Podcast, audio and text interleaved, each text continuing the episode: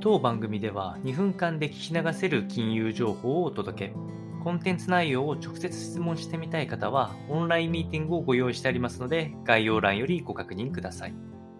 本日のテーマは、参院選挙を終えて、え日本長期見通しはポジティブというような話をしてまいりまして、えー、まあ、7月10日に実施された参院選、え結果的には与党が過半数を大きく上回るえ議席数をほぼほぼ確実とされておりますので、え基本的には今の政権の政策決定っていうのが引き継がれ、かつ政策決定がスムーズに行われることを予想すると、え基本的には日本経済にはポジティブというような印象です。えーまあ、公共投資やあ物価高に対するサポート等の積極財政は変わらないでしょうし、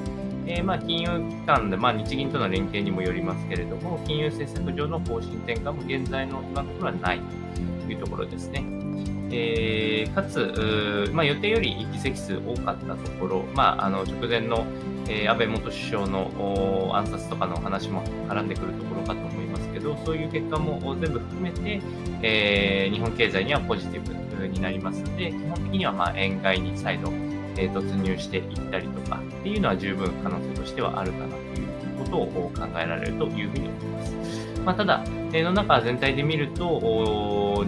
日中の交渉と、もうまだあのしっかり決まってないところ、えスリランカの情勢の悪化など、ネガティブなニュース自体は海外では多いので、まあ、株式買いっていうほどの話ではないんじゃないかなというのが個人的な見通しとなりますので、参考にお届けをいたしました。